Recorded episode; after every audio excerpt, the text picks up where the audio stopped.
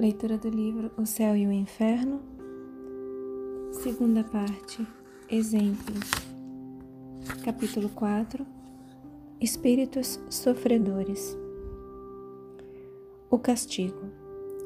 Exposição geral do estado dos culpados na sua entrada no mundo dos espíritos, ditado à Sociedade Espírita de Paris em outubro de 1860.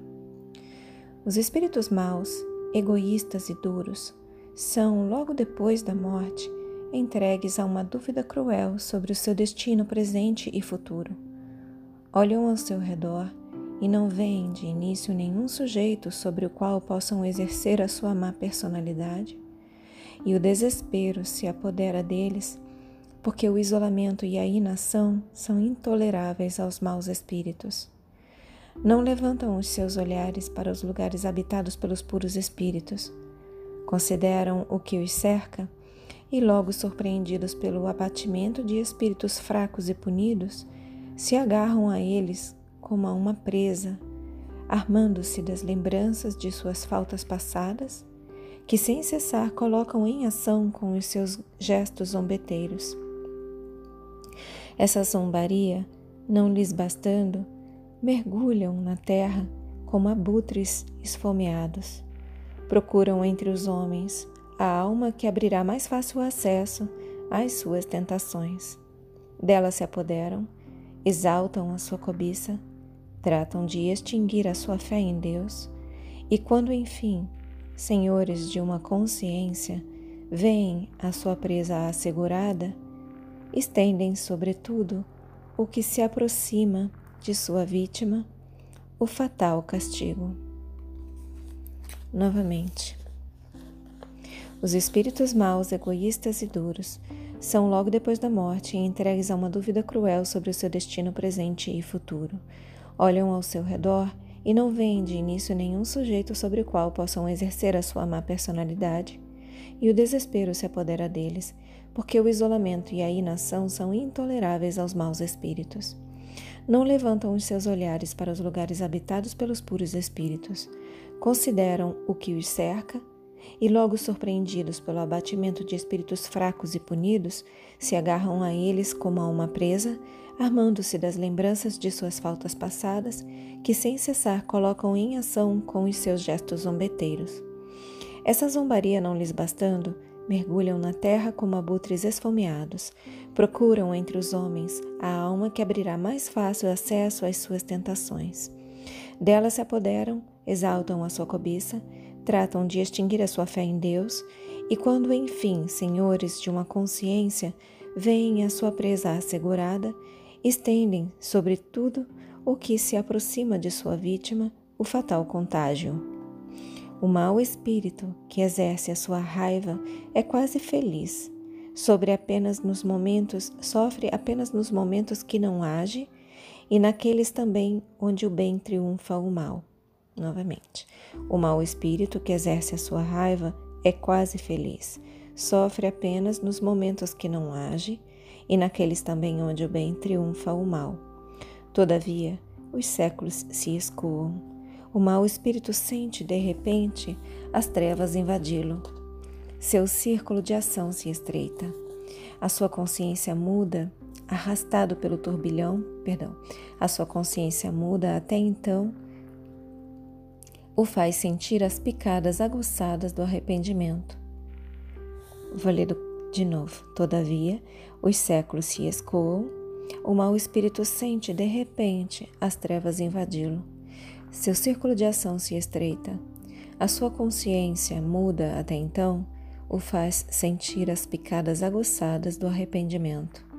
Inativo, arrastado pelo turbilhão, ele erra, sentindo, como dizem as Escrituras, o pelo de sua carne se eriçar de medo. Logo um grande vazio se faz nele, ao redor dele. O momento é chegado, deve espiar. A reencarnação aí está ameaçadora. Vê, como numa, numa miragem, as provas terríveis que o esperam. Gostaria de recuar, avança, é precipitado no abismo medonho da vida, rola espantado até que o véu da ignorância recaia sobre os seus olhos. Ele vive, age e é ainda culpado. Sente nele não sei qual lembrança inquieta, quais pressentimentos que o fazem tremer, mas não o fazem recuar no caminho do mal. Ao cabo de forças e de crimes, ele vai morrer. Estendido sobre o seu catre ou sobre o seu leito, que importa? O homem culpado sente, sob sua aparente imobilidade, se agitar e viver um mundo de sensações esquecidas. Sob suas pálpebras fechadas, vê despontar um clarão, ouve sons estranhos. Sua alma, que vai deixar o seu corpo, se agita impaciente, ao passo que as suas mãos crispadas tentam se agarrar às mortalhas. Gostaria de falar, gostaria de gritar a aqueles que o cercam: retenham-me. Eu vejo o castigo. Não o pode. A morte se fixa sobre os seus lábios descorados e os assistentes dizem: descansa em paz.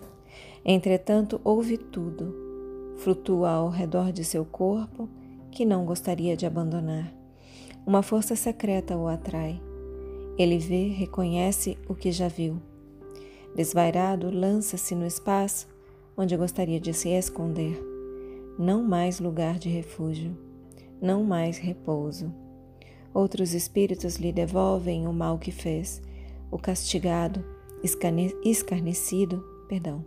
Outros espíritos lhe devolvem o mal que fez e castigado, escarnecido, Confuso por sua vez, ele erra e errará até que o divino clarão penetre em seu endurecimento e o esclareça para lhe mostrar o Deus vingador, o Deus triunfante de todo o mal, que poderá apaziguar a força de gemidos e de expiações. Assinado Georges. E aqui vem uma nota. Jamais foi traçado o quadro mais eloquente, mais terrível e mais verdadeiro da sorte do mal.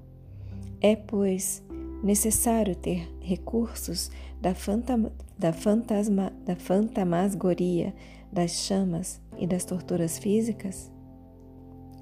Novamente, jamais foi traçado o quadro mais eloquente, mais terrível e mais verdadeiro da sorte do mal. É, pois, necessário ter recursos da fantasmagoria, das chamas e das torturas físicas?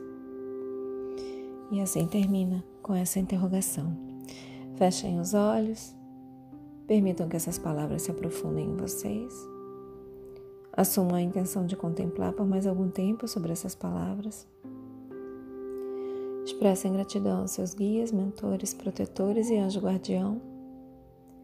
Expressem gratidão a Deus.